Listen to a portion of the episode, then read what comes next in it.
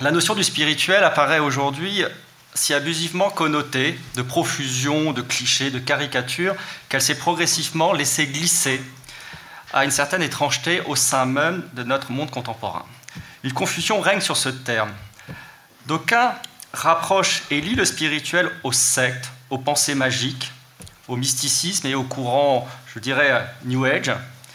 Peut-être est-ce là un des effets du processus de laïcisation de nos sociétés occidentales qui, dans son aspect le plus radical, finit au nom de la raison seule par occulter la notion du spirituel? Pour autant, il ne faut pas se tromper.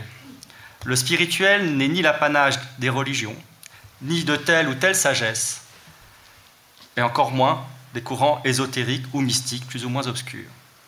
Bien plus large et prégnante dans notre société, tant par sa dimension spatiale que temporelle, l'idée du spirituel est omniprésente dans l'humain. Quelle est une portée transcendante, telle qu'entendue dans les religions, ou immanente, et là je renvoie notamment aux nombreux essais d'André Consponville, le spirituel active par la pensée de la vie sous un mode opératoire processuel. L'idée du souffle, spiro, spiro dans la source du spirituel, spiro, le latin le dit, le souffle, est à l'œuvre dans la vie. Pour autant, n'existe pas également une autre forme de spiritualité dans la nature même, c'est-à-dire en dehors de l'homme? Et là, il me semble que le chamanisme est l'expression d'une spiritualité sans homme, forcément. Euh, une spiritualité qui fait communiquer la nature elle-même. Mais a fortiori, comme l'homme étant pris dans ce grand process du monde, il ne fait qu'être une des interactions possibles. Le spirituel semble donc être une question de communication entre soi et le monde que celui-ci soit intelligible ou que celui-ci soit du monde sensible, une des manifestations du spirituel des plus éloquentes est le beau. Alors ainsi, penser le spirituel aujourd'hui, le titre du colloque, c'est également pour moi relancer la philosophie. Et je dis bien relancer, car euh, devant se tenir à l'écart du vaste domaine des sciences humaines, la philosophie ne doit pas être absorbée parce qu'il est bon aujourd'hui d'appeler le développement personnel. Ces ouvrages, vous les connaissez, qui inondent des étalages de nos librairies et qui sont pour beaucoup l'expression d'une culture qui ne sait plus penser et qui ne sait plus se penser. Et pour moi, la philosophie a ses exigences, elle a aussi son histoire, et c'est sur quoi, il me semble, il est bon de poursuivre. Alors, le beau. Alors, le beau a déjà un, spectre large, parce que le beau peut à la fois signifier une qualité esthétique, un beau tableau, une belle voiture, voilà. Il peut aussi désigner le convenable, c'est-à-dire euh, quelque chose qui est à propos. Par exemple, euh, si on dit euh, un bel aéroport, c'est pas esthétiquement qu'il est beau, c'est qu'il remplit bien son usage. Ou une belle gare. Et puis aussi quelque chose de profitable, opportun. La belle affaire, par exemple. Ça, c'est une belle affaire, donc c'est profitable. Donc, le beau, en français, revêt déjà euh, multiples, euh, sens. Mais déjà, en grec, c'était le cas, puisque le mot euh, kalos, en grec, revêt déjà aussi plusieurs sens, comme assez proche de ce que nous connaissons aussi en français. Et donc, si je vais tirer le, fil par la philosophie, je vais commencer par la distinction, je crois, majeure puisque en philosophie, le beau a une singularité de traitement, si j'ose dire, puisque c'est dans un texte de Platon, un texte connu euh, pour cela, c'est le texte qui s'appelle l'Hippias majeur. Alors l'Hippias majeur, euh, c'est un sophiste, il dialogue avec Socrate, donc avec Platon, et euh, c'est un exercice en fait de philosophie pour étudiants en philosophie. Et Platon fait dialoguer Hippias autour de la question du beau. Et c'est précisément dans ce texte que Platon fait passer l'adjectif kalon au substantif to kalon, c'est-à-dire de ce, la chose qui est belle, il dit la belle marmite, oui c'est une chose qui est belle, à l'idée du beau, c'est-à-dire le beau, to kalon en grec. Cette opération est possible grâce à la morphologie de la langue grecque. Elle est possible aussi grâce à la morphologie de la langue française, puisqu'on le comprend aussi. Donc c'est quelque chose qui a fait tradition par la langue. Euh, et donc, euh, Cette opération a rendu possible la distinction d'une qualité esthétique à l'idée qui est au-delà du sensible. Et l'idée du beau a un statut singulier dans l'histoire de la philosophie, puisque c'est à partir du beau que Platon va promouvoir l'idée du concept. C'est-à-dire le concept, c'est le terme qui enferme abstraitement la diversité de nos expériences. Voilà, et cela a fait souche jusqu'à aujourd'hui. Et c'est à partir, il me semble, de cette affaire du beau que Platon euh, va construire cette, euh, cette, affaire du concept. Et de plus, l'idée du beau a une caractéristique essentielle pour Platon, puisque c'est l'idée qui appartient au monde donc intelligible, celui qui n'est pas d'ici, qu'on ne voit pas, le monde intelligible, euh, mais qu'on comprend, mais qu'on ne voit pas. Et le beau, c'est ce qui émerge le plus au sein du sensible, alors qu'il fait aussi partie de l'intelligible. Et donc cette qualité, ce beau, est la seule idée qui est à la fois au cœur du sensible et qui est dans ce sensible renvoie à ce qui le dépasse, ce qui est de l'ordre de l'intelligible.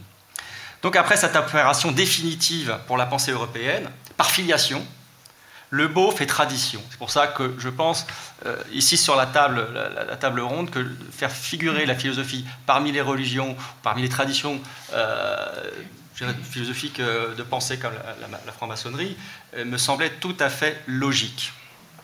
Euh, et à partir de l'Hippias majeur de Platon, on va trouver un fil rouge euh, au fur et à mesure des époques, puisque les philosophes vont se poser la question du beau et vont l'envisager différemment. Alors, la filiation débute chez les philosophes grecs, comme je l'ai dit, avec trois aspects essentiels. Tout d'abord, l'idée du beau fixe une rupture entre le phénoménal, c'est-à-dire ce qu'on voit, et puis ce qu'on ne voit pas, mais qui est compréhensible, l'intelligible, et il est également une jonction entre ces deux mondes, un trait d'union entre justement le monde sensible et euh, intelligible, parce que c'est ce qui, comme dit Platon, euh, émerge le plus au sein du sensible. Le beau surgit du sensible pour nous renvoyer aussitôt, presque nostalgiquement, à l'idée, à son essence, ce en quoi le beau ne peut ni être ni être conçu. Et le deuxième aspect, il est promu par un, autre penseur, euh, c'est peu, de temps après euh, de notre ère, on est le premier, deuxième siècle, c'est Plotin. Et lui, il va se déplacer du côté de la technique, c'est-à-dire de la technique. Il va, il va aller voir du côté de l'artiste, celui qui produit le beau. Et Plotin pense le beau en tant que forme archétype, une sorte de forme modèle. Et l'artiste voit sa forme idéale et à ce moment-là, il la fixe dans la matière. Donc la forme idéale, elle est d'un autre monde, elle est dans l'idée, hein, le topostone Edon, et quelque part, l'artiste en est une sorte de médium, c'est lui qui fait passer ce beau dans la matière sensible, donc en, sculptant, en peignant, et euh, ça nous renvoie au beau euh, en tant que représentation. L'œuvre d'art devient ainsi une représentation possible du beau, une image produite dans notre réalité, pour notre sensibilité, mais qui provient du monde aussi de l'intelligibilité. Autre point déterminant qui assoit le beau dans la tradition philosophique, c'est le lien a priori entre l'être et le beau. C'est-à-dire la relation entre le fait que plus cela est, que plus cela est rempli sur la toile ou peint, par exemple, les ombres, les lumières, les moindres détails, tout sculpté, par exemple, le souci de tout sculpter, les plis, le drapé, c'est plus c'est, plus c'est beau. L'œuvre d'art, en se chargeant de la notion d'être, plus elle est déterminée, si j'ose dire, plus elle est assignée, elle gagne en vérité. Et à ce titre, à ce moment-là, le beau devient corrélé à la ressemblance.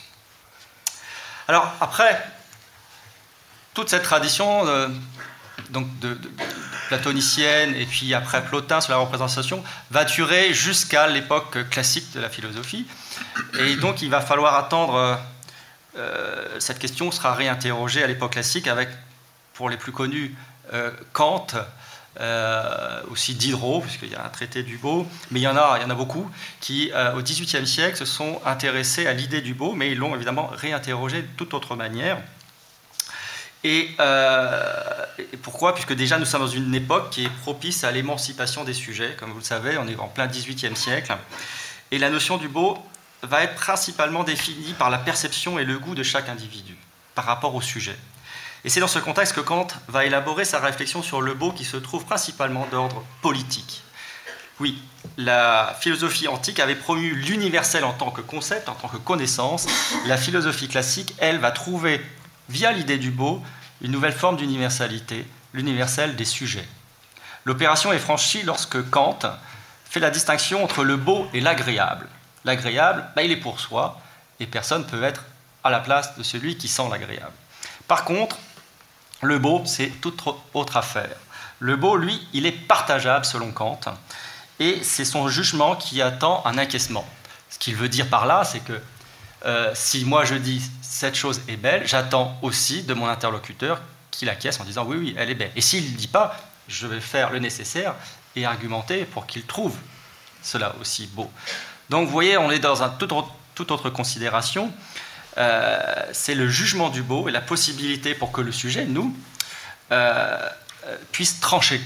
Le, voilà, tranchant du beau et le jugement du beau. Il y a une sorte de tribunal, si vous voulez, qui détermine par le vote la qualité esthétique, comme dit euh, Kant, le jugement de goût. C'est un jugement subjectif dont l'individu attend, voire exige, que les autres le partagent. Il y a donc dans l'idée de Kant le fait que le beau soit donné a priori, donc en amont de toute expérience, et qu'il soit soumis à une partageabilité, donc ça se partage, au sein d'un universel des sujets. Et cela sera essentiel pour penser la démocratie, comme l'a bien pensé bien plus tard Anna Arendt, euh, notamment par le jugement, le vote personnel, le partage, c'est-à-dire le commun, et euh, la notion d'émancipation et de plaisir. Alors, je vois que ça avant, je, vais aussi directement passer à l'opposition très vite qui est faite à Kant et qui va être une sorte de sortie du beau. Kant euh, va très vite aussi euh, développer l'idée de ce qu'on appelle le sublime. Et l'idée du sublime ouvre le beau vers le spirituel et en même temps, il achève le beau dans ce qu'il a été promu en tant que connaissance, en tant que concept. Dans le sentiment du sublime, il est supposé quelque chose d'illimité, sans fond, qui dépasse le pouvoir même de la représentation et de la conceptualisation. Dans le sublime, il y a de l'illimité, une profondeur infinie. Dit est sublime ce en comparaison de quoi tout le reste est petit. Le sublime ne doit pas être exploré dans la nature, mais uniquement dans, en nous. Il constitue une faculté de l'esprit et à cet égard, il revêt un caractère spirituel. Alors, autre opposition euh, dans cette sortie du beau, ça va être la tradition à l'époque romantique de l'esthétique du lait. Alors, on a euh, notamment en France euh, Victor Hugo. alors, la vision hugolienne du grotesque s'inscrit notamment par rapport au lait dans une vision globale d'harmonie, de rédemption, d'objectivation et création. Par exemple, je cite Victor Hugo, le beau n'a qu'un type, le lait en a mille. Oui, peut déployer le lait alors que le beau finalement il est assigné à lui-même. Euh, c'est que le beau n'est que la forme considérée dans son harmonie la plus intime avec notre organisation. C'est ce que nous appelons le lait, au contraire, est un détail d'un grand ensemble qui nous échappe. Donc vous voyez, une sorte de profondeur comme ça, comme le sublime fait passer le beau à, l'illimité, là, quelque part, on essaie de travailler sur la diversité des, possibles. Donc, progressivement sorti du beau, vous voyez. Et puis, il me semble, donc on a vu le sublime, on a vu le lait, et il me semble aussi qu'il y a un autre caractère important, c'est que le beau est sans au-delà. C'est-à-dire que le beau n'a pas la capacité de se prolonger au-delà du sensible, et donc il est, arrêté. Il dit l'effroi du beau pas. Il, il, est arrêté à son propre effet, finalement, et juché comme ça sur son piédestal. Le beau est donc limité par le fait qu'il est un aboutissement, qu'il est terminal et résultatif. Il fiche dans le temps et ne propose pas de dépassement possible. Le beau ne peut donc prétendre à l'infini du spirituel car il fixe sans appeler un approfondissement à venir pour enjoindre le spirituel. Le beau doit, par le biais du symbolique seulement, basculer du sensible à l'intelligible de l'idée. C'est-à-dire que pour peindre du spirituel, par exemple, le peintre, qu'est-ce qu'il fait? Il va dessiner une auréole. Il va allonger, déformer. Euh, voilà, euh, ces, sculptures allongées. Euh, personnage dans le ciel, voilà aussi, sur un nuage Donc euh, c'est le biais du symbolique qui fait rentrer le beau dans la dimension du spirituel.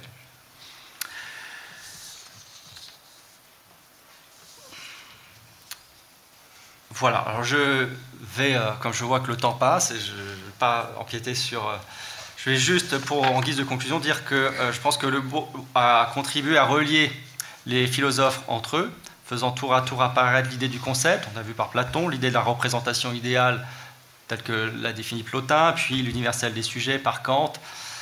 Et à ce titre, le beau a su faire tradition au sein de la philosophie.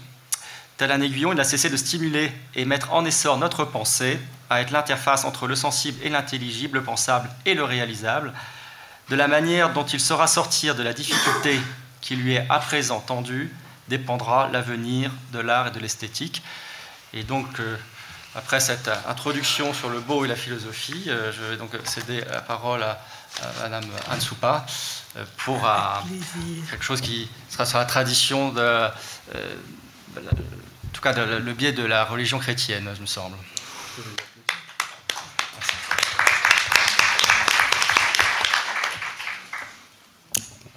Bonjour à tous et à toutes et merci de, de cet intérêt pour la question que nous soulevons tous ensemble.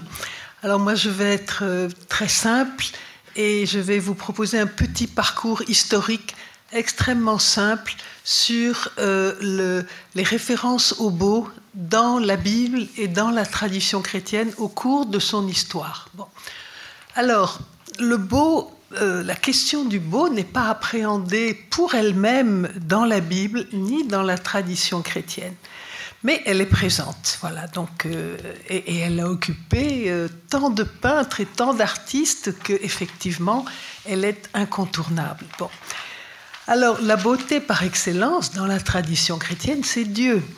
Et Dieu intrinsèquement autre, irreprésentable, et la beauté de Dieu n'a rien à voir avec un esthétisme, bien entendu. Elle est par définition inaccessible. Bon, alors ça, c'est l'énoncé de base.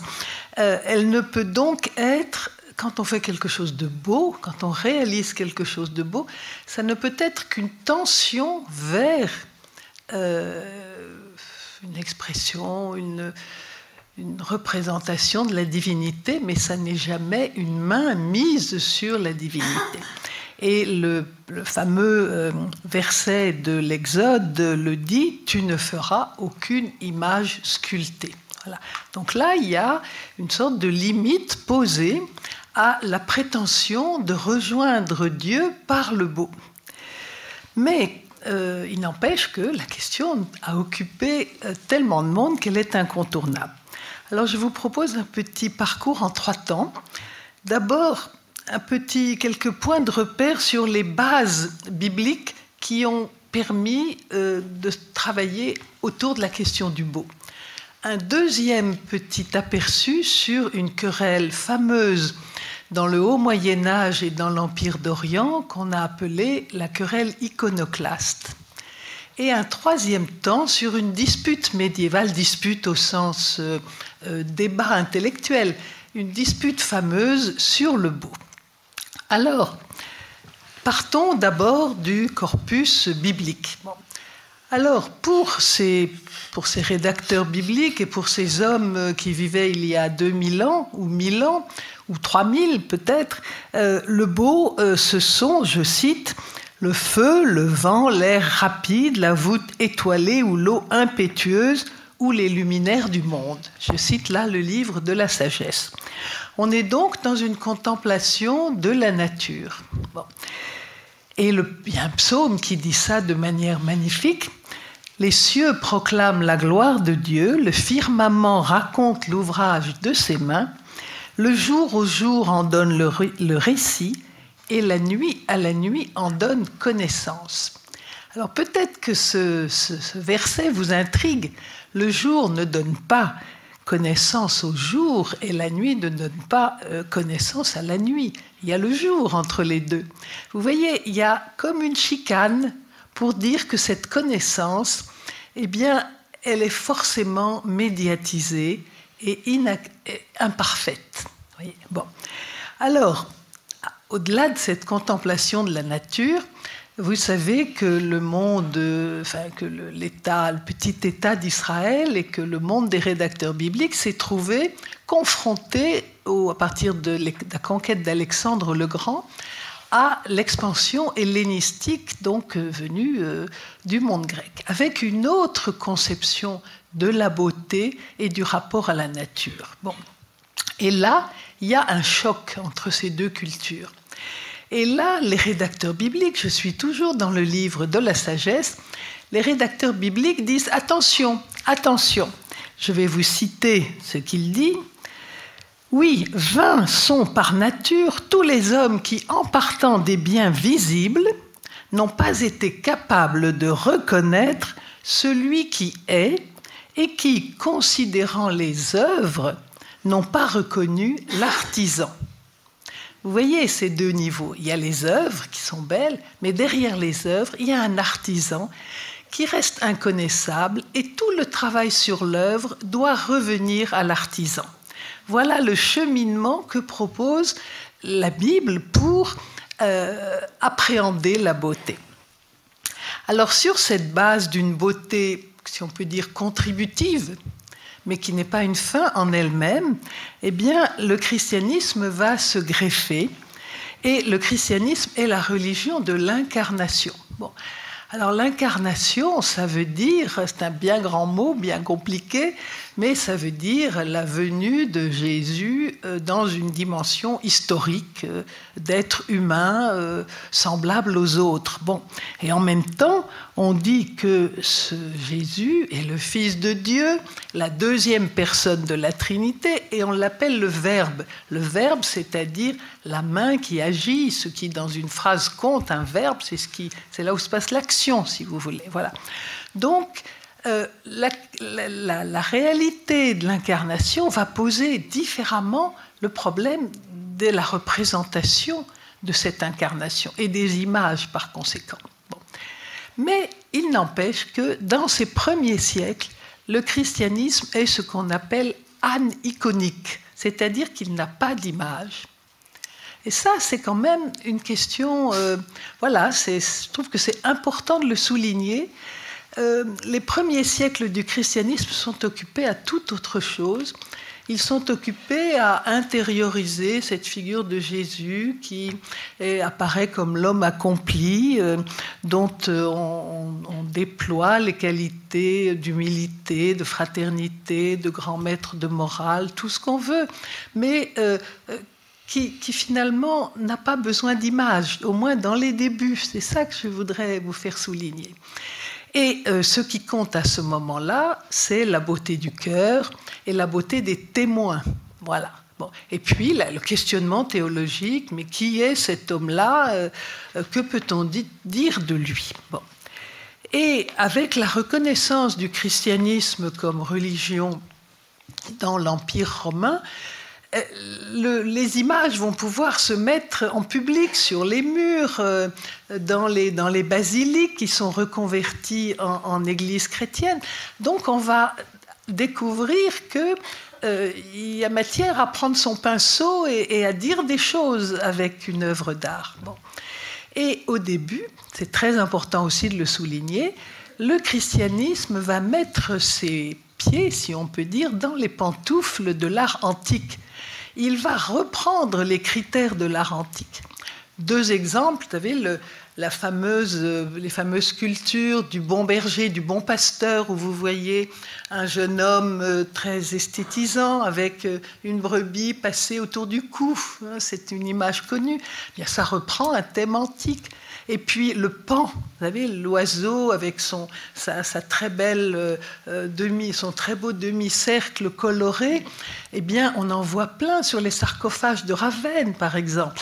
Eh bien, euh, c'est un symbole antique de la vie éternelle. Bon. Donc, voilà, ça n'est pas un art original. Mais, mais, mais, au fur et à mesure que les siècles passent et que effectivement les images prennent de l'importance dans la dévotion, dans le culte, voilà qu'on en arrive dans le monde byzantin à un culte des images, ce qui devient, on a franchi un pas de plus avec ça. Bon.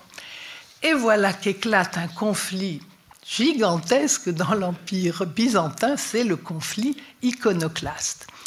Alors bien sûr, il y a des aspects politiques et économiques que je ne vais pas aborder ici parce qu'on on y passerait trop de temps. Mais euh, je vais rappeler quelques mots. Il y a les adversaires et il y a les partisans des images. Alors les adversaires, on les appelle les iconoclastes ou les iconophobes ou les iconomaques. Alors ça, c'est les milieux impériaux, militaires, et euh, ils, se plaignent que la pratique du culte des images est une idolâtrie. Et ils disent qu'il faut arrêter le culte des images. Et de l'autre côté, vous avez les milieux populaires, les fidèles et euh, les évêques et les moines. Parce qu'effectivement, les évêques, euh, ça fait du mouvement, ça, fait, ça, fait, ça fait de la ferveur, ça fait des signes tangibles. Bon.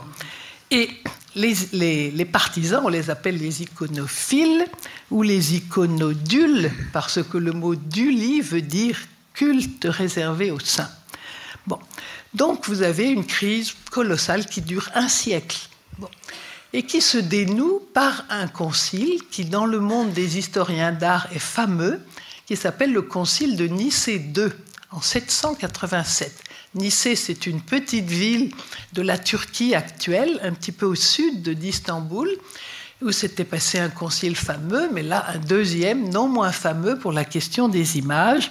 Et là, on décide de manière très ferme, par un décret qu'on appelle le Horos du concile de Nicée II, qui dit que le culte des images est licite parce que l'hommage rendu à l'icône va à son prototype, c'est-à-dire à celui qui est derrière l'image, c'est-à-dire le Christ. Donc on peut rendre un culte aux images en sachant toujours que l'image n'a pas le dernier mot. L'image est une médiation ou un écran, selon la manière dont on veut le comprendre, mais ça n'est pas le dernier mot. Voilà, donc ça, ce qui est valable pour l'icône est valable pour toutes les autres euh, disciplines artistiques. Et toute la tradition chrétienne de l'image va se construire autour de ce décret de 787. Voilà, alors qu'est-ce que l'icône? Je vais vous en dire deux mots, mais je ne suis pas spécialiste de cette question-là. Euh, l'icône, ça n'est pas une image, même si le terme est le même en français. Euh, l'icône ne, vous paraît narrative, mais en fait, elle ne l'est pas. L'icône rend présent elle, présente et elle dit ce à quoi le fidèle est appelé. Donc elle délivre un message théologique et elle appelle le fidèle à un mouvement intérieur, à une expérience de conversion. C'est un art extrêmement particulier et qui est censé avoir une grande puissance. Alors, je vais prendre un petit exemple. Pour traduire cette inaccessibilité du modèle, les orientaux ont imaginé une sorte d'image extrêmement particulière qu'on appelle, je vais m'y prendre à deux fois parce que je ne suis pas helléniste, l'icône akeiro poète. Alors, que veut dire ce terme très compliqué? Ça veut dire qu'elle n'est pas faite de main d'homme. C'est-à-dire qu'on essaye de mettre une chicane entre l'image qu'on a et l'image représente, qu'on a voulu représenter. Alors, le modèle source, c'est ce qu'on appelle le linge de Véronique, ou Vera icône, qui repose sur une tradition populaire qui a été répandue pas tout à fait au premier siècle, mais un peu plus tard, qui dit que Jésus, dans son chemin de croix, a été euh, euh, soulagé par Véronique qui aurait mis un linge sur son visage et l'image du Christ se serait déposée sur ce, linge et c'est devenu la vera icône, la vraie icône. Donc vous voyez une icône comme objectif d'arriver à représenter quelque chose qui serait le visage du Christ dont évidemment personne n'a d'image. Alors cette vera icône, eh bien, bien évidemment, elle est perdue. Vous pensez bien qu'on ne peut pas la voir, parce que sinon on mettrait la main dessus. Donc elle est nécessairement perdue. Bon. Et je vais vous donner un autre exemple de ces icônes achéropoïètes, c'est Saint Luc peignant la Vierge. Alors ça, c'est une grande tradition occidentale et orientale de que Saint Luc est le peintre de la Vierge et qu'il aurait été non seulement un écrivain, mais un peintre. Bon, ça, c'est une tradition, bien évidemment.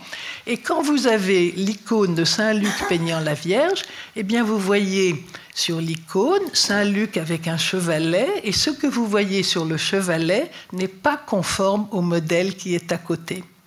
Alors dans le, chevalet, il peint une vierge avec un enfant sur les genoux, un enfant dans le, dans le sein, et il ne la peint qu'en buste. Et à côté, vous avez une vierge debout qui tient son enfant. Donc vous voyez, il y a une distance entre les deux. Le, le référent n'est pas la réalité visible. C'est une manière de dire que Dieu échappe et que le beau parfait qui est en Dieu échappe. Voilà, c'est un, je ne veux pas être, ce serait réduire la chose de dire que c'est un truc, parce que ce n'est pas ma pensée, mais c'est une chicane construite par euh, les iconographes et les théologiens byzantins pour dire que finalement, la vraie beauté, elle échappe. La vraie beauté, c'est l'image du Christ et elle échappe. Bon. Alors, si on, revient en Occident, on a un art occidental tout à fait différent. L'art occidental, il est obsédé, si on peut dire, par la narration. Il veut raconter, il veut représenter. Vous voyez, l'icône présente et l'art occidental représente. Bon, alors bien sûr, il y a eu une période byzantine en Occident avec Giotto, Cimabue, mais très vite, on a, avec la Renaissance et la, la venue de, l'art grec, des œuvres grecques, on s'est attaché à la représentation et à la, narration. Alors quand il s'agit de représenter le corps, c'est pas forcément une narration, mais quand il s'agit de raconter une histoire, eh bien l'art occidental a excellé. Et ça a un fondement anthropologique très fort. Moi, j'assimile ça aux travaux de Paul Ricoeur sur le récit de la vie. Paul Ricoeur dit quelqu'un est accompli quand il raconte son histoire. Et je trouve que c'est intéressant que notre art occidental ait été tourné de cette manière. Bon, troisième temps, pour conclure, une querelle fameuse, peut-être avez-vous deviné de qui je veux parler, une querelle médiévale très fameuse entre l'abbé Sugère de Saint-Denis et le, fameux Saint Bernard de Clairvaux. Alors, l'abbé Sugère est une des figures, et Saint Bernard sont deux figures majeures du Moyen Âge. Et ils vont s'opposer dans une lutte extrêmement courtoise, parce que les deux hommes s'estiment et diront du bien l'un de l'autre, mais leur conception du beau diffère du tout au tout.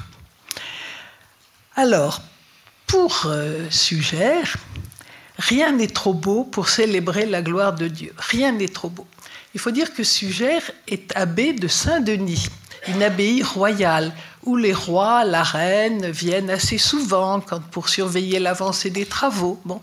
Et Sugère est un homme extrêmement entier, c'est un artiste dans l'âme et il s'investit profondément dans son, dans son œuvre, au point qu'il va mettre plusieurs fois, c'est moi, Sugère, qui ai construit ça. Il va l'écrire sur la pierre. Bon. C'est amusant de voir que c'est un homme qui s'intègre complètement à son œuvre. Mais Saint Bernard, qui l'estimait beaucoup, dit il est très humble et il est très pauvre de cœur, et c'est tout à fait légitime qu'il fasse ce qu'il fait. Et Sugère défend qu'il n'est rien de trop beau ou de trop riche pour la gloire de Dieu. Alors, si je passe maintenant à, à Saint Bernard, eh bien le paysage change du tout au tout. Saint Bernard est un homme du dépouillement de la, de la quête de Dieu menée à son plus absolu, c'est une, une réalité que tout le monde connaît, mais Saint Bernard n'est pas un homme euh, torturé par la mutilation de soi, par euh, la culpabilité, c'est un homme à l'équilibre évident, mais il a choisi le dépouillement d'abord. Et Saint Bernard aime la nature, Il a dit qu'il n'avait jamais eu d'autres maîtres que les cèdres, et les, chênes et les hêtres. Bon. C'est un radical, il n'aime pas les demi-mesures, c'est un être toujours en mouvement. Il dit ne plus vouloir avancer, c'est effectivement reculer. Et de fait, Bernard va tonner et cogner assez fort. Je vous lis de ce qu'il dit. Il s'en prend d'abord au luxe des supérieurs, puis au luxe déployé dans les églises et les oratoires. Il dit c'est beaucoup trop grand, les décorations sont trop somptueuses, les peintures flattent la curiosité et elles distraient du recueillement. Et il dit les moines ont renoncé à tout ce qui est brillant et précieux. Donc, dans les églises, pas de soie, pas d'or, ni d'argent, ni de broderie, ni de grandes cloches, ni de sculpture, ni de peinture, pas de vitraux et pas d'images. Voilà, ça, c'est l'art cistercien qui démarre avec cette frugalité extrême. Et, là où je veux en venir, c'est qu'on est devant ce paradoxe extraordinaire, c'est que le dépouillement cistercien a produit aussi des merveilles, aussi des merveilles. Donc, peut-être qu'il y a deux voies dans le chemin de la beauté vers Dieu, la voie du dépouillement et la voie de l'abondance. Je ne peux pas dire autre chose que ça. Et je voudrais conclure avec la parole de Sugère, qui reconnaissait les qualités euh, de Saint Bernard, mais qui disait À chacun son sentiment. Pour moi, mon avis est qu'on doit préférer à tout, pour la célébration des divins mystères, ce qu'il y a de plus précieux et de plus cher. Ceux qui pensent autrement veulent que la pureté du cœur suffise oui, sans doute, vous voyez, il fait une concession importante. Cette pureté est l'élément le plus indispensable. Mais il n'est aucunement superflu d'y unir la décence dans les objets extérieurs et ce respect de la nature matérielle que le Rédempteur a daigné joindre à son essence immatérielle. Le respect de la nature matérielle. Voilà. Donc, la question, comme je le disais au début, elle reste entière entre ces deux hommes. Si l'on veut exprimer le spirituel, encore faut-il, comme on vous l'a dit à l'instant, savoir de quel spirituel il s'agit. Alors la beauté doit être à son service. Et faut-il s'attacher dans la beauté seulement à suggérer, en, se risquant à une beauté du dépouillement? Et plus largement, le beau est-il le dernier mot du spirituel ou est-il son porche d'entrée? Voilà, me semble-t-il, une question importante. Merci Yann Alors après la tradition euh, chrétienne, je me tourne vers la tradition judaïque avec euh, Gabriel Agaï. Merci. Shalom Alechem wa Que la paix, la miséricorde et la bénédiction divine soient sur nous tous. Et accessoirement, euh, Shabbat Shalom, bonjour du, Shabbat, de samedi. Alors, comme vous savez, euh, nous, les Juifs orthodoxes, euh, on s'abstient de faire beaucoup de choses. Donc, je suis venu à pied de mon 19e, en traversant Paris, agité dans certains quartiers, avec une couleur jaune. et ce qui est intéressant, c'est que, alors, vous savez parmi les choses qu'on s'abstient de faire, c'est d'écrire. Alors, si on doit écrire, on change de main. Donc, moi, je suis droitier, j'utilise la main gauche. Mais mon stylo a décidé de faire Shabbat aussi. Donc, vous voyez, il m'a dit non, non, voilà. Donc, euh, je suis astreint à, même ne pas, à, ne pas écrire non plus. Euh, donc, pour, pour commencer, peut-être une petite histoire rabbinique pour se mettre en, dans, dans, dans l'ère du, du beau. Euh, il y avait un rabbin à l'époque du Talmud qui était très beau, qui s'appelait Rabbi Yohanan. Euh, Rabbi Yohanan d'ailleurs était tellement beau qu'il euh, avait une beauté un peu féminine. Hein. Il, avait l'habitude de, se mettre à la sortie des bains rituels du, du dans lesquels les, femmes se trempent à la fin de leur menstru pour être permises à leur mari à nouveau. Et de manière à ce que la première personne que les femmes voient soit ce rabbin beau, de manière à ce que les enfants et aussi, euh, ben, comme ce rabbin, les mêmes attributs, donc euh, la sagesse, bien évidemment, l'érudition, l'intelligence, mais en plus la beauté. Alors la petite histoire, c'est que Rabbi Yohanan se tenait sur le bord du Jourdain, Donc, et de l'autre côté du Jourdain était un, détrousseur de, grands chemins qui s'appelait Resh Lachish, qui était l'ennemi numéro un à l'époque, notre Mesrine nationale. Et il voit ce. Alors de l'autre côté, de loin, comme ça, il voit cette belle personne. Il, prend Rabbi Yohanan pour une femme. Et euh, poussé par son désir, d'un bond, il, traverse le Jourdain comme ça. Il arrive en un seul bond à être arrivé devant Rabbi Yohanan, poussé par son attrait pour la beauté, puis il s'aperçoit de son, erreur. Bon, c'est un homme. Euh, et Rabbi Yohanan voit euh, dans Resh Lakish ce, ce potentiel cette énergie qu'il a mis euh, finalement pour quelque chose d'assez trivial, il a dit écoute, si la beauté t'intéresse, j'ai une sœur qui est encore plus belle que moi. Mais pour la voir, il faut que tu ailles étudier la Torah. Alors c'est ce qu'a fait ce, ce Resh et euh, ben, il est devenu rabbin finalement, c'est devenu euh, le binôme de, Rabbi Hanan. et Rabbi Shimon ben, ben Lakish sont euh, un couple de, voilà, très connu dans le, dans le, Talmud et qui discutent de, de halacha. Et il a fini par épouser la sœur de, Rabbi Hanan. Voilà, c'est pour une histoire de beauté pour nous mettre en, en appétit comme ça. alors, moi, je vais parler du, point de vue de, de, la Torah. Vous savez que dans, juste comme ça, en introduction, que le, judaïsme ne s'appelle pas judaïsme, bien évidemment, dans, la tradition juive. Ça, c'est des catégories qui sont euh, héritées de l'humanisme euh, européen. Nous, euh, on appelle notre tradition religieuse la Torah, tout simplement. Alors, Torah, ça a été mal traduit, j'allais dire, par les, Grecs. pour ceux qui sont. souvent, dans le Nouveau Testament, on parle de, nomos, on parle de loi. Or, Torah, ça ne veut pas dire la loi, parce qu'il y a d'autres mots en hébreu qui veulent dire la loi, par exemple comme hok, mishpat, din. Euh, euh, ici, Torah, ça a plus le sens de guidance, de voie, voie, euh, voie pour cheminer.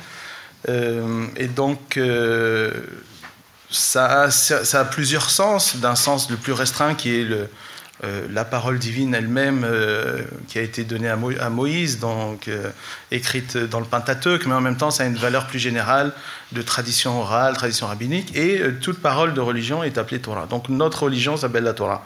Donc je vais essayer de présenter un petit peu la beauté dans le sens de la Torah, et je vais essayer aussi de vous nourrir, pas, pas tant de partager euh, des concepts ou des connaissances, finalement, où vous allez ressortir peut-être plus intelligent ou plus érudit, mais euh, quelque chose qui va vous laisser sur votre faim. Mais je vais essayer de vous nourrir aussi, de partager des choses qui peuvent vous être pertinentes à vous. Alors, dans la tradition juive, euh, pour commencer, il y a plusieurs noms pour, pour dénommer le beau. le mot en hébreu le plus, le plus commun de la racine Yafaya, YP et Y, euh, qui donne le mot yafé, yafa, yafa, yafa belle hein, au féminin, yafé au masculin, qu'on retrouve beaucoup dans le Cantique des Cantiques, pour ceux qui lisent euh, en hébreu. Euh, c'est la manière d'appeler Oh mon bien-aimé, ma bien-aimée. après, on lui donne des petits mots, ma colombe, etc. Mais le premier, c'est Yafé, Yafa, Hine, Hine At Yafa Ban Nashim. Voilà, comme tu es belle parmi les femmes, oh, etc. le deuxième mot, qui vient de la racine Nun Aleph Yod, euh, N-A-Y, et le mot Nae, Nae qui est plus utilisé dans l'hébreu dans rabbinique. Euh, on dit, par exemple, il y a un proverbe qui dit euh, Ishan A Dirana, donc une belle maison, un beau vêtement et une belle femme élargissent le cœur de l'homme. Voilà, ça élève l'homme, puis ça l'amène à quelque chose, une sorte de félicité ici-bas. Euh, euh, qui, le, calme en fait et puis qui permet après de, le faire accéder à des, domaines un petit peu spirituels. Et vous avez une troisième racine qui est la, racine shafara, donc euh, che, p et, resh, r, qui est commune aussi à l'araméen. On le dit souvent dans les, dans les paroles, donc une belle parole par exemple, en araméen, quand un rabbin parle bien, on, lui dit, les, docteurs de, la loi qui l'écoutent lui disent euh, Moshe Shapir Kamart, c'est-à-dire Moïse, tu as bien parlé. Shapir Kamart, tu as bien parlé. Euh, alors que le docteur de le, rabbin qui a parlé s'appelle pas Moïse, il peut s'appeler Moshe, euh, David, Yohanan. Shimon. Euh, pourquoi? Parce que quand une parole de, parce que la Torah est vivante, si vous voulez, l'explication, la Torah est vivante, et qu'il y a eu un début de révélation avec Moïse, mais la Torah continue à se révéler, et c'est ça qui la maintient vivante. Et quand quelqu'un, un rabbin, euh, ben, trouve une nouveauté, parce que voilà, c'est infini la, Torah, euh, une nouveauté qui n'avait jamais été entendue auparavant, mais qui est toujours dans le, dans la, se, se tient dans la cohérence thoraïque, à ce moment-là, euh, c'est comme si on était devant le mont Sinaï et qu'on écoutait la parole de Moïse. Donc on dit Moshe Shapir Kamat. Moïse, tu as bien parlé. Donc ici vous avez le mot Shapir euh, qu'on retrouve euh, pour ceux qui connaissent, un qui ont fait des langues du camito-sémitique. Entre parenthèses, c'est le linguiste qui parle aussi. la race a donné en, égyptien Nafar, qu'on voit dans Nafartiti, qui est la beauté vient, la reine Nefertiti. Donc Nafar, Shafar, voilà, c'est des, racines qui sont communes en, sémitique et au kamitique. Voilà, ça c'était juste pour euh, euh, être d'un point de vue euh, vocabulaire. alors, qu'est-ce que j'ai mis dans mes notes?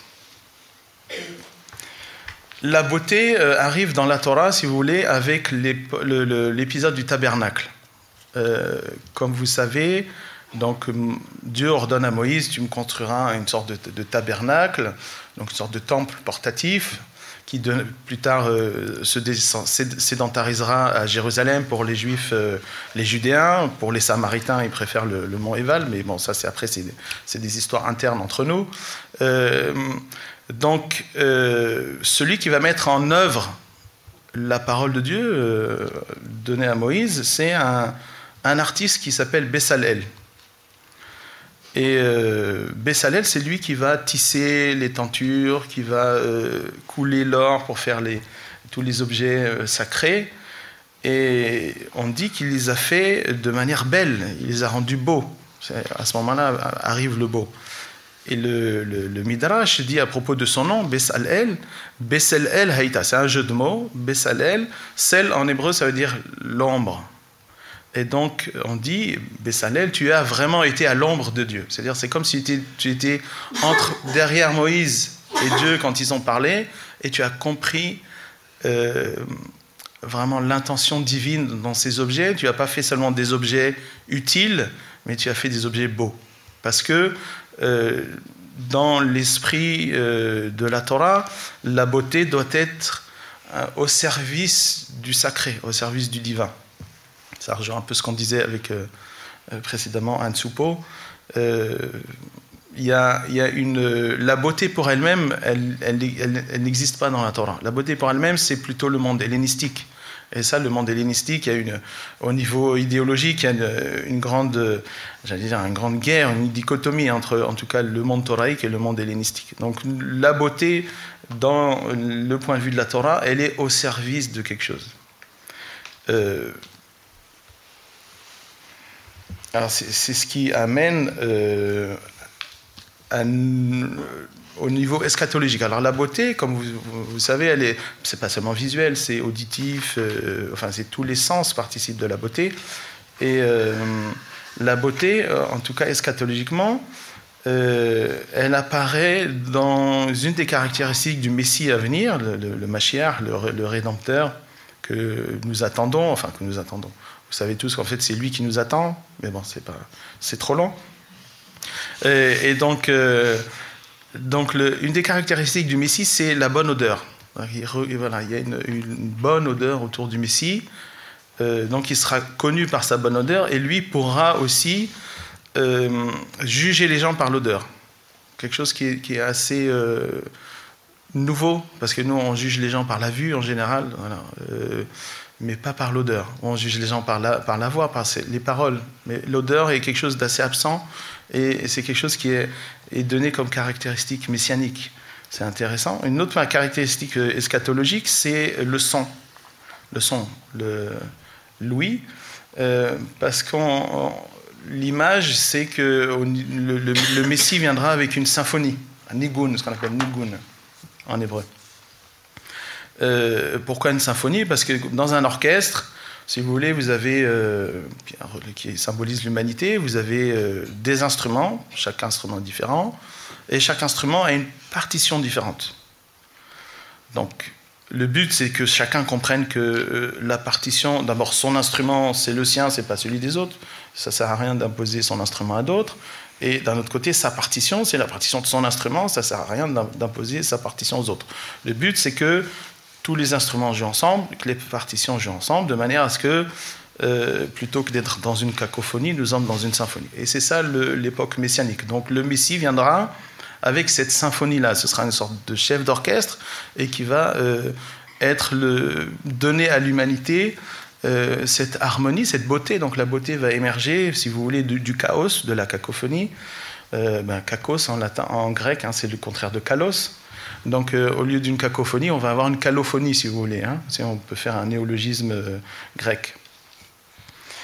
tout ça pour arriver, si vous voulez, au niveau spirituel, euh, pour finir, donc mystique, mystique dans le sens guénonien plutôt, c'est-à-dire euh, pas dans le sens de la magie, mais dans le sens de la réalisation euh, de l'union entre le microcosme, le macrocosme et, le, métacosme. Donc le, le, temple, ce, ce, réceptacle de beauté, enfin qui doit être beau, qui est le, temple, c'est le cœur de l'homme. Et donc ce cœur-là, on doit le rendre beau en tout simplement en le nettoyant des idoles. Parce que le, propre, euh, quelque chose de propre, c'est toujours lié à, la beauté en général. On dit que euh, c'est bien d'arranger son vêtement, d'avoir un vêtement propre euh, pour aller, arriver devant son Seigneur, c'est-à-dire le vêtement étant la somme des actions, euh, si vous voulez, notre karma, entre guillemets, euh, qu'on acquiert dans cette vie. Donc, les bonnes actions, elles sont, propres, et les mauvaises actions, c'est des tâches. Donc, autant venir avec un vêtement beau, c'est-à-dire un vêtement propre, sans tâches. Donc, cet euh, embellissement du cœur, cette beauté du cœur, c'est le fait d'enlever l'idole, l'idole absolue, qui est l'idole de l'ego, qui se prend pour Dieu. on a une tradition qui, dit, qui fait dire à Dieu, à propos du gastroir, de, de, de l'orgueilleux, littéralement c'est le grossier d'esprit, euh, il dit lui et moi, donc Dieu dit lui et moi, il n'y a pas cette place dans tout l'univers, donc euh, l'ego se prend vraiment pour l'absolu, donc tout le travail spirituel étant de désabsolutiser l'ego, donc d'enlever l'ego qui a sa place centrale dans, le, temple du cœur, de l'enlever de son piédestal et que la beauté de Dieu apparaisse. Et finalement, quand on arrive à cette euh, réalisation du 1, donc euh, soudainement, il y a une certaine esthétique qui arrive, euh, qui, sort de la dichotomie beau et, laid. pour, une petite histoire à propos de la laideur, on avait un, rabbin qui s'appelait Rabbi, attendez, que je me souviens bien, de son nom. Euh, Rabbi Yoshua ben Hanania. Rabbi Yoshua ben Hanania, qui, était, qui vivait à peu près à l'époque euh, romaine, euh, il, était, il était proche du palais, du palais. Alors je ne sais pas qui régnait à l'époque, en tout cas dans la littérature rabbinique, on appelle Kessar, on appelle César. Donc un, des de ceux qui, qui, dirigeaient la Judée à l'époque. Donc, euh, Rabbi Yoshua ben Hanania était proche de la fille de, de, ce Kessar-là, on appelle Bat Kessar. Et cette fille-là disait, bon, c'était une sorte de précepteur, il lui enseignait certainement des, des, sciences. Et elle dit, mais en regardant Rabbi Yoshua ben Hanania, elle dit, tant de sagesse dans un, dans un, dans un ustensile aussi laid. Qu'il était particulièrement Yoshua ben. Et euh, il, dit, il, lui, il dit à cette fille-là, il lui dit, écoutez, euh, votre père, dans, dans, quels, dans ustensiles garde-t-il son vin? Ah, ben, dans, des vieilles argiles, des vieilles cruches euh, d'argile. Elle dit ben, c'est laid l'argile, quand même. En tant que riche, il devrait les, les, garder dans des instruments en or et en argent. Ah, elle dit oui, c'est une bonne idée. Donc elle ordonne à ses serviteurs de mettre tout le vin qui était dans des amphores en argile, de le transvaser dans des instruments en or et en, argent. Et puis, bien évidemment, rapidement, le vin s'est transformé en vinaigre. Et c'était ça la leçon de Rabbi Ben Hanan. Il voyez, la sagesse, pour qu'elle se garde, il faut la mettre dans un, dans ustensile laid. Ça garde mieux la sagesse que dans, quelque chose de beau. Voilà, c'était le, c'était à ce niveau-là. Et alors, entre parenthèses, les, docteurs de la fin, les rabbins euh, disent mais ça marche pas ça, ce qu'il dit, parce que Rabbi Yohanan, on revient au premier Rabbi Yohanan du début, il était très beau. Alors, ça veut dire quoi? Il y a quelque chose qui ne va pas. Donc, euh, la, sagesse aussi se, conserve dans, quelque chose de beau. Euh, alors, euh, les, rabbins disent en fait c'était juste une manière pour Rabbi Yoshua ben Hanania de se défendre. Mais c'est sûr que s'il avait été beau, il aurait été encore plus grand dans la Torah. c'est ça le. Donc voilà, il y a une question de. Mais on est dans la dichotomie ici beauté laideur, mais il y a quelque chose de d'au-delà, parce que quand on arrive à cette unité, cette union donc euh, spirituelle ou mystique recherchée par le, par le cheminant, par celui qui chemine selon la Torah, par la guidance, euh, qui arrive à cette union entre le, son microcosme, le macrocosme, le métacosme, l'absolu, euh, on s'aperçoit que rien n'est en, dehors de Dieu, donc tout a un sens en fait. C'est ça la foi absolue, c'est que tout a un sens, et si tout a un sens, alors tout est dans l'esthétique. je ne vais pas utiliser le terme de beau, parce que ici, euh, encore, on est dans des catégories conceptuelles humaines dans lesquelles on peut introduire une certaine dualité. Mais il y a un, esthétisme du fait que euh, tout, est un sens. C'est-à-dire que quand un lion dévore une, gazelle, euh, il y a une esthétique dans, ça, même si pour la gazelle c'est pas très agréable, et puis pour les gens qui aiment pas voir le sang non plus c'est pas agréable, etc., etc. Mais si vous voulez, au niveau de, cette harmonie euh, du, tout, un, sens esthétique se, dégage. Et là, c'est pour conclure, donc le lien entre la beauté et, le sacré, c'est que L'harmonie en hébreu est liée au, mot kadosh, au mot sainteté.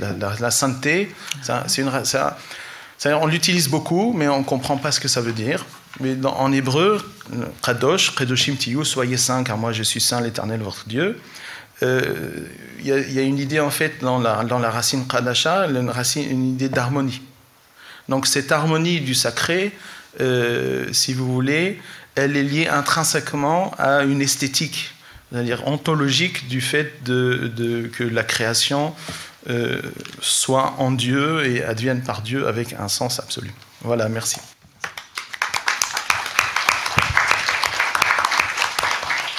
Alors nous allons poursuivre avec euh, Alain Grézel. Donc, point de vue, votre point de vue et aussi le point de vue de l'ancien grand maître de la Grande Loge de France. Parfait, merci Monsieur Gaulier, merci de votre accueil et de cette invitation. Euh, il existe une maçonnerie en France. Je m'exprime en tant qu'ancien grand maître de la Grande Loge. Euh, toutes les obédiences ne se ressemblent pas, quoique elles aient un fond commun de réflexion et de valeur. Par conséquent, je ne peux engager, si je devais le faire, que la Grande Loge France.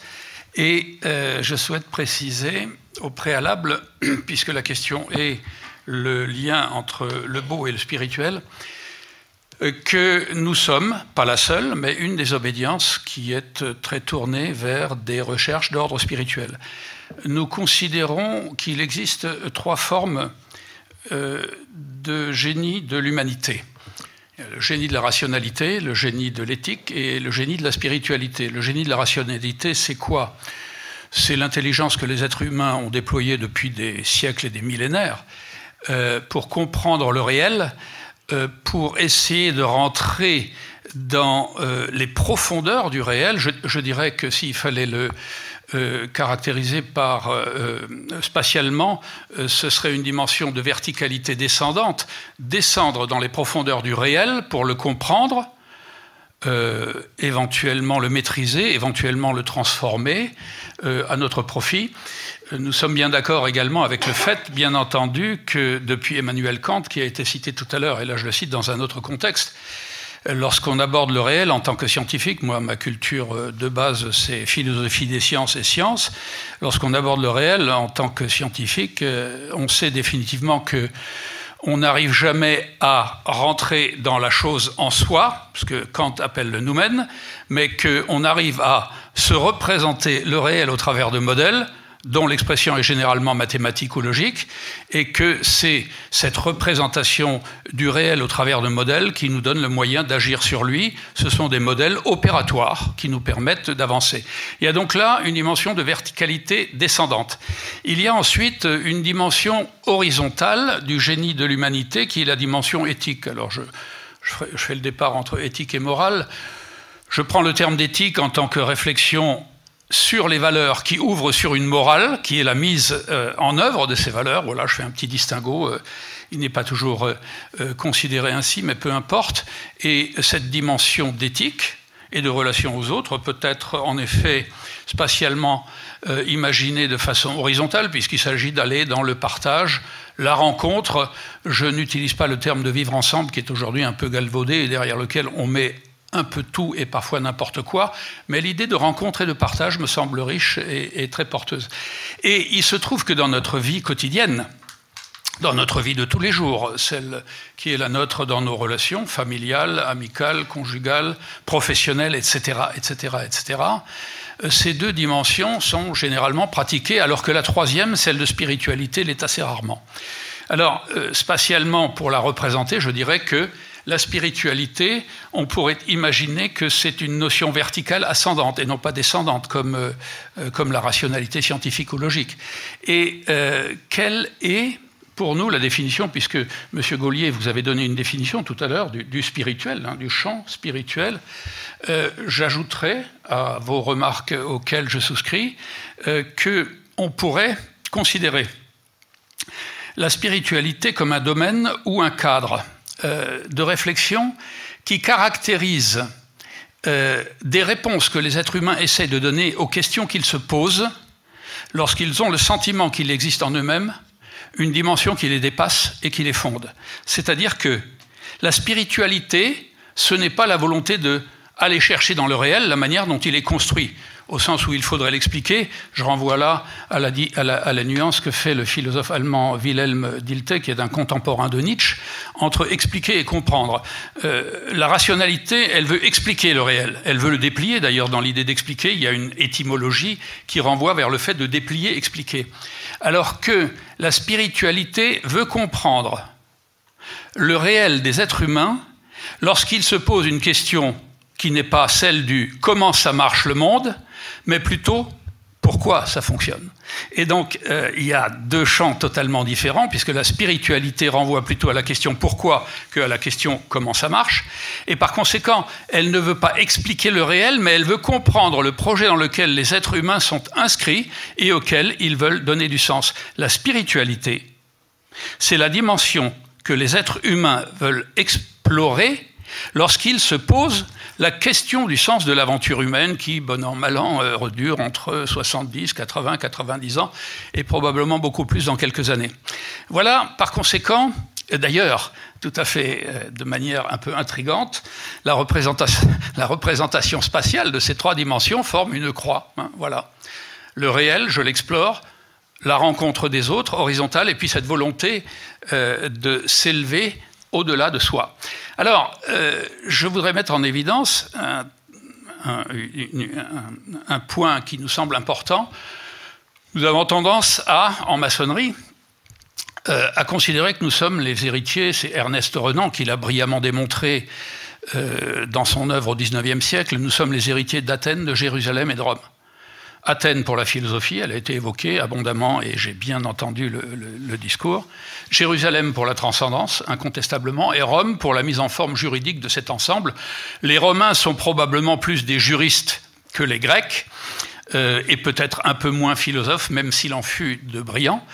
Et en tant que tel, dans nos rituels, nous essayons de mettre en œuvre une idée de la beauté en précisant bien entendu tout d'abord que L'idée de beauté ou de beau, et vous avez bien fait euh, tout à l'heure en effet de renvoyer à l'étymologie grecque, kalos et tokalon, hein, l'adjectif et le substantif, et je crois qu'il existait autrefois, je ne sais pas si elle existe encore, une crème de beauté qui s'appelait tokalon, euh, faisant référence à l'étymologie grecque. Et donc, euh, lorsque nous ouvrons nos travaux, nous les ouvrons dans des temples qui sont structurés très schématiquement entre un parvis mosaïque, qui est une alternance de couleurs blanches et noires, euh, qui renvoie à l'idée de l'importance pour les êtres humains de prendre en compte le fait qu'il y a du noir et du blanc dans le réel, et que euh, je dirais que dans cette alternance d'un pavé mosaïque qui est fait de carrés dans une forme rectangulaire, la plus forte densité s'il fallait renvoyer à l'idée de densité ontologique, ne serait pas dans le carré blanc ou dans le carré noir, mais dans la ligne sans épaisseur et sans surface qui à la fois les sépare et les réunit. Car euh, lorsqu'on sépare le blanc du noir, en même temps, on réunit le blanc et le noir. Et euh, ceci, c'est pour euh, le sol, oui, le sol ou le parterre d'une loge. Et au-dessus, il y a ce que nous appelons la voûte étoilée. Et cette voûte étoilée qui a été évoquée à l'instant, elle reprend les positions d'un certain nombre de constellations. Et par exemple, dans ma loge de Nancy, puisque je suis nancéen, ma loge de Nancy qui s'appelle Charles de Montesquieu, la voûte étoilée reprend la position au firmament des étoiles à la date de naissance de Montesquieu. Et beaucoup de loges essayent d'opérer de cette manière. Alors pourquoi?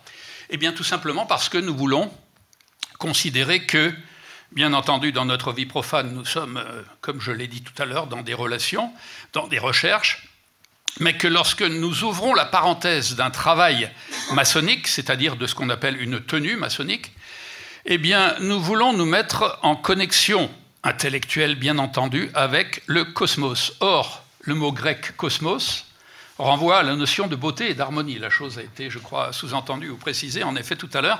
Donc, euh, nous ne prétendons pas car nous ne sommes pas une religion, mais nous revendiquons une spiritualité qui respecte par ailleurs les religions que nous considérons comme respectables, lorsqu'elles respectent elles-mêmes la liberté des êtres humains, eh bien, nous revendiquons cette dimension spirituelle et nous sommes en mesure de la comprendre que lorsque nous essayons de nous comprendre nous-mêmes comme intégrés dans un ensemble harmonieux, cosmique, cosmos, et c'est la raison pour laquelle nos temples sont euh, euh, architecturés de cette manière. Ensuite, quelle est la référence que nous faisons également au beau?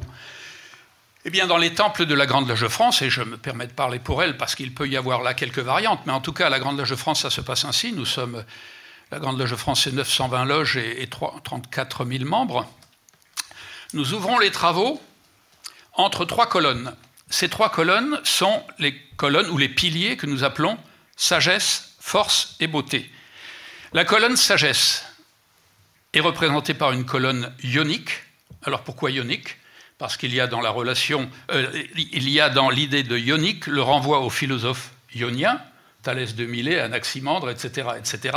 Donc nous considérons que le renvoi à la sagesse grecque euh, des présocratiques est probablement pour nous un thème porteur de réflexion.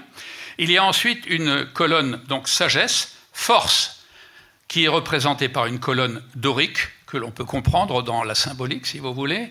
Euh, et puis, elle se termine par une colonne beauté, sagesse, force et beauté, qui, elle, est une colonne de type corinthien. Voilà, nous voulons travailler entre ces trois colonnes, sagesse, force et beauté. Alors pourquoi les trois en même temps, parce que pour paraphraser Pascal, euh, euh, la sagesse sans la force est impuissante, la force sans la sagesse est tyrannique, et nous voulons que les deux soient conjugués dans un même mouvement et conclure la démarche par euh, la colonne ou le pilier de Corinthe, c'est-à-dire le pilier de la beauté. et puis, je vais vous livrer une formule.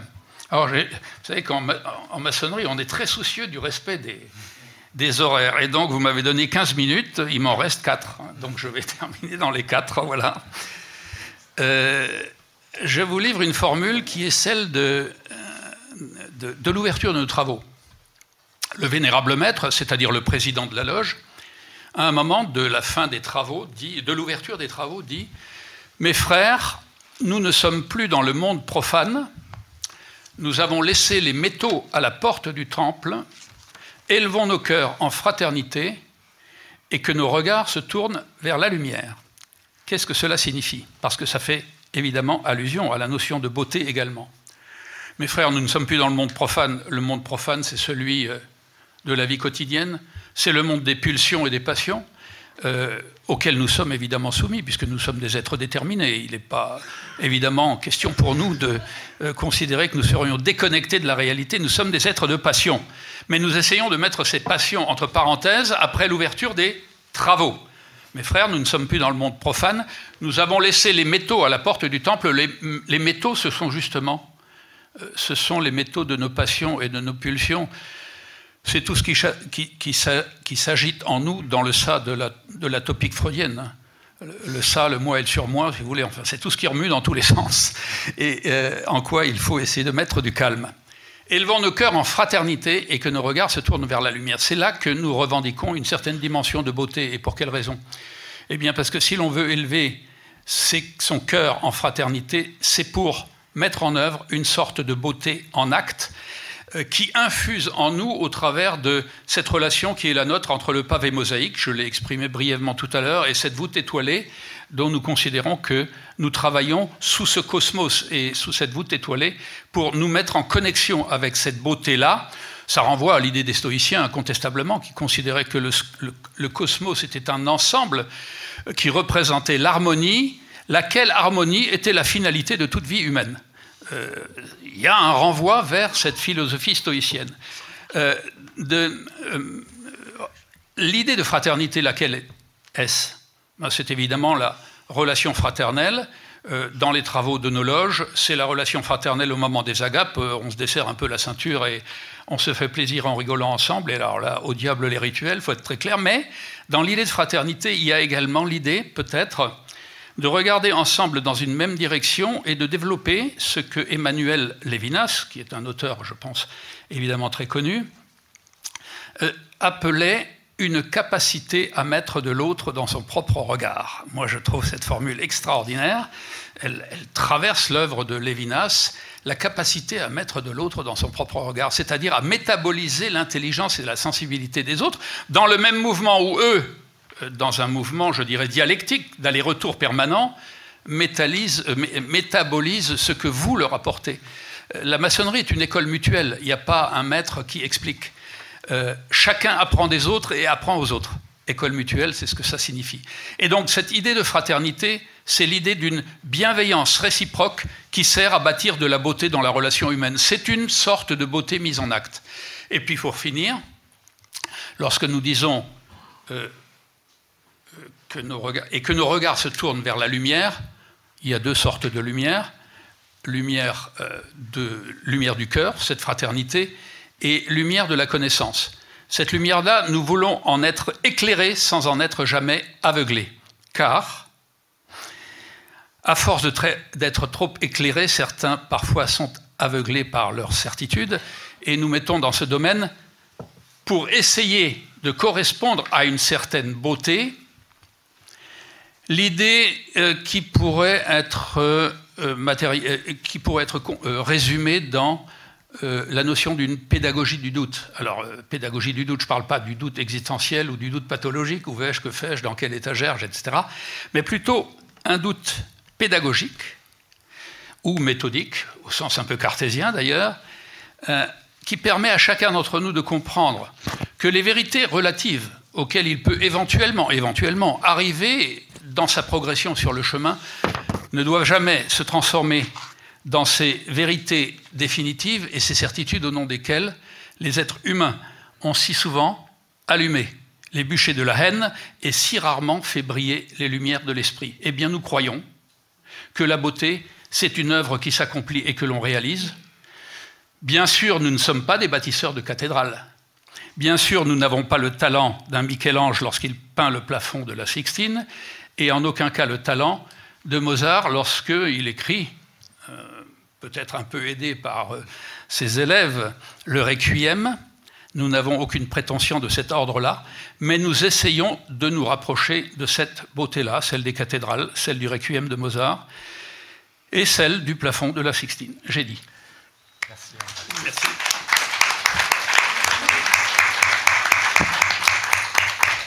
Alors, euh, Latifa Amer Alors, c'est la première fois que tu m'appelles Latifa. Et mon nom, c'est Amir, parce que c'est à l'anglaise. Eh ben oui, nul n'est parfait. c'est ça, notre condition humaine, c'est que nous ne sommes pas parfaits. Euh, bah, je te remercie, euh, Stéphane. Euh, Stéphane. mais justement, ce colloque est né de notre rencontre. je dirais de la rencontre d'un philosophe ou d'un disciple de la philosophie et d'une disciple soufie. notamment autour de François Julien, qui euh, nous invite euh, euh, à nous interroger sur ce qu'on n'interroge pas. Et donc tous les deux, nous avons décidé d'interroger le spirituel et, et d'interroger aussi ses évidences.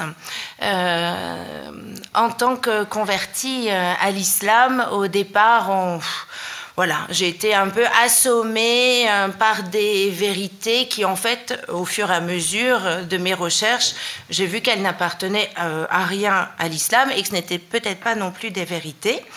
Euh,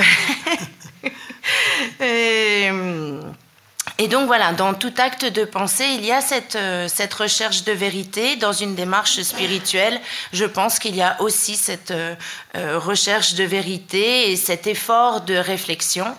Euh, qui est la traduction en arabe, c'est l'ijtihad, euh, que l'on dit fermé ou pas, mais je pense que, en tout cas, l'effort de réflexion n'est jamais fermé euh, en nous.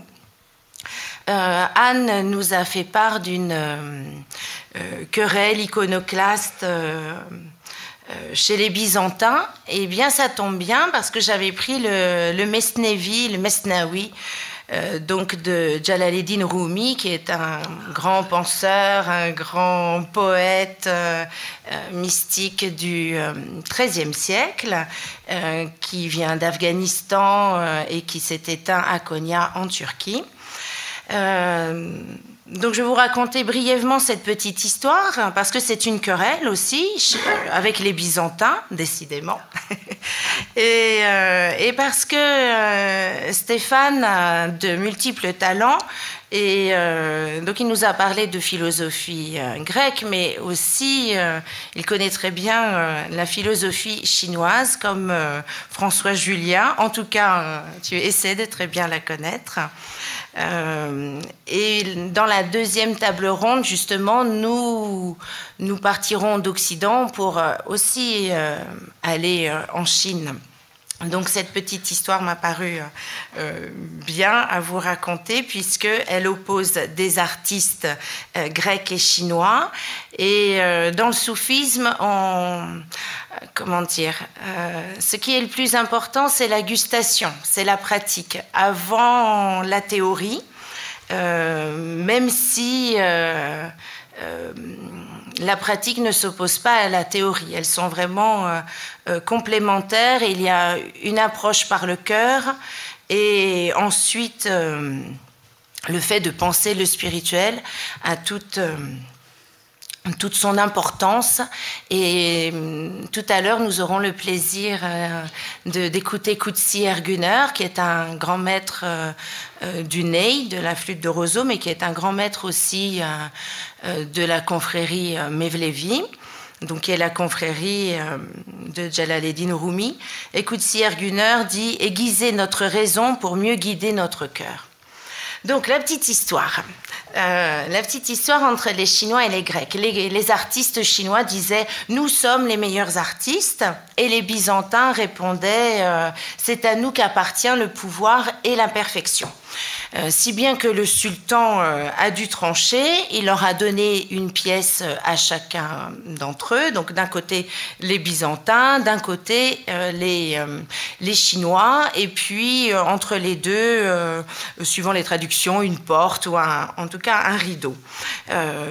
les Chinois se sont vite mis à leur œuvre, ils ont demandé toutes sortes de, de, couleurs, donc le, sultan a, a sorti de son, son trésor euh, tous les pigments. Et euh, donc les Chinois les ont utilisés pour faire quelque chose de magnifique.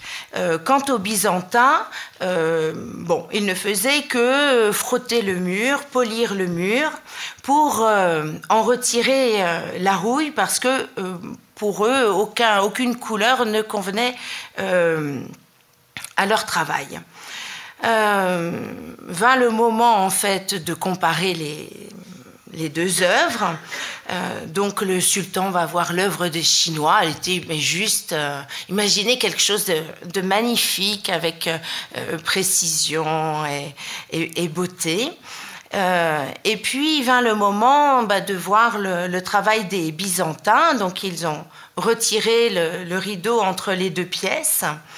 Et là, en fait, ce que l'on a vu de l'œuvre des Byzantins, c'était l'œuvre des, Chinois qui s'y reflétaient, mais qui finalement avait été purifiée de toute souillure.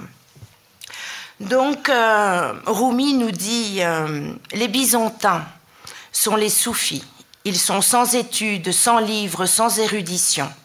Mais ils ont poli leur poitrine et les ont purifiés du désir, de la cupidité, de l'avarice, des haines cette pureté du miroir est sans nul doute le cœur qui reçoit d'innombrables images. Euh, ils ont abandonné la forme et l'écorce de la connaissance. Ils ont brandi l'étendard de la certitude. La pensée s'est enfuie et ils ont obtenu la lumière. Ils ont atteint l'essence et l'océan de la connaissance mystique. Bon, j'ai un peu coupé, hein, vous, vous, en êtes douté, parce que c'est un petit peu plus long. Euh, et ce qui est intéressant, justement, cher Rumi, c'est de voir que l'essence euh, n'est pas euh, préhensible par la, la pensée, l'essence du divin, mais par le cœur et par le polissage, le polissage du cœur. Et cette pensée-là, on la retrouve aussi chez d'autres savants de l'islam. Euh, donc, j'ai pas regardé le temps parce que autant Alain est, très rigoureux, autant euh, moi je suis plus dans la générosité et je déborde aussi, hein. euh, dans tous les sens du terme. Je, suis aussi généreux. Je vais faire passer pour un radin. bon, là, ça s'appelle mettre les pieds dans le plat. Bon, voilà, bah, c'était une façon de magnifier un peu mon défaut. Alors, euh, donc, pour cette, euh, cette partie-là, euh, j'ai puisé dans les sources plutôt anciennes, comme, alors ce sont plutôt des pistes de réflexion, parce qu'en si peu de temps, on ne peut pas, c'est vrai, parler d'un sujet qui est présent, je dirais, dans l'œuvre de chaque, chaque savant de l'islam. Donc, j'ai été un peu regardée forcément dans le Coran, je rappelle, donc qui est du 7e siècle, dans les hadiths, qui sont euh, en fait les propos euh, relatifs aux actes et, euh, aux paroles du prophète Mohammed, donc qui ont été collectés sensiblement 100 ans après. Et donc j'ai été aussi voir chez les savants de l'islam entre le 9e siècle et le 14e siècle. Ce sont les bases de notre enseignement en islam. Euh, rien ne nous empêche d'aller voir euh, un peu après, mais en tout cas, notre méthode est de toujours regarder les sources anciennes plutôt que de voir les interprétations plus contemporaines de ces sources. Euh, donc, par exemple, chez Ibn Arabi, qui rejoint la, pensée de, de, Rumi, même s'il est un petit peu antérieur à, à, Rumi, mais c'est un penseur du XIIe, XIIIe siècle, dans son traité de l'amour, il insiste sur le fait que Dieu a été créé de, deux noms, euh, l'intérieur et l'extérieur, euh, pour faire en fait de lui un monde tout à la fois manifesté et occulté.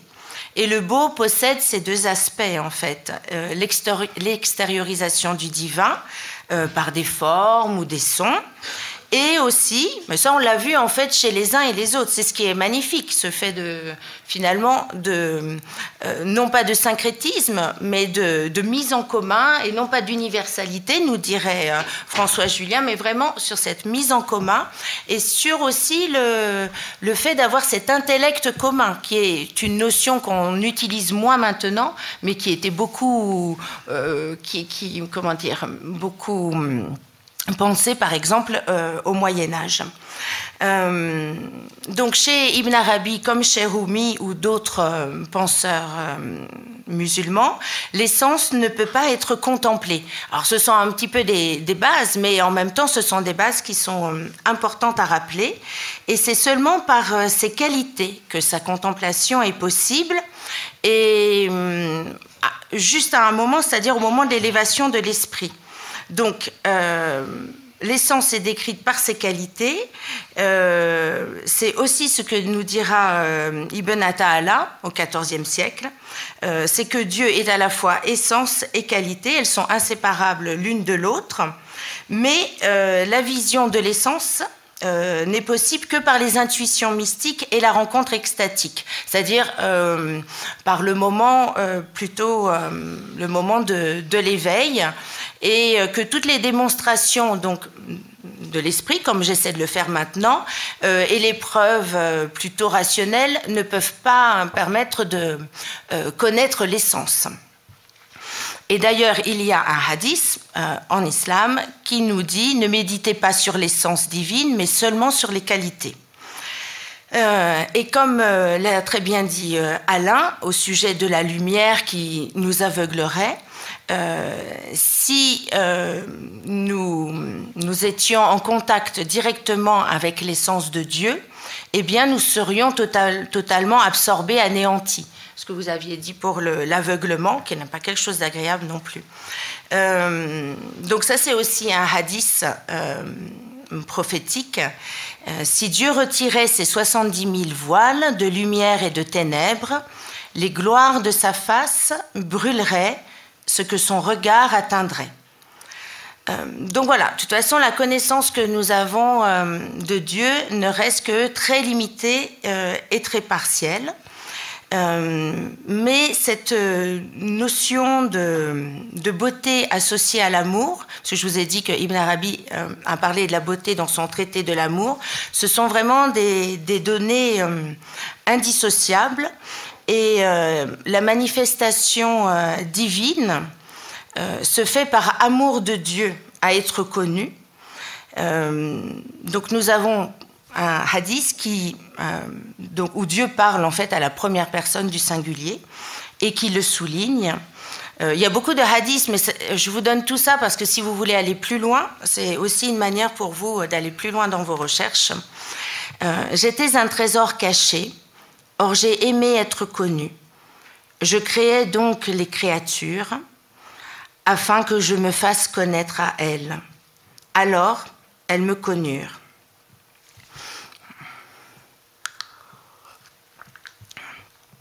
Euh, nous avons aussi, euh, je dirais, chaque musulman connaît un hadith qui est euh, en vérité, Dieu est beau et il aime la beauté. Donc il y a toujours ce rapport entre beauté et amour.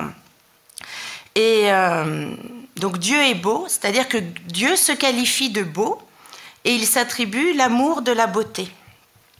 Et d'ailleurs, c'est vraiment la base du travail de Ibn Arabi, de développer cette idée, c'est que le beau est un objet d'amour, le beau est la cause de l'amour, euh, et le beau, bien sûr, appartient à Dieu.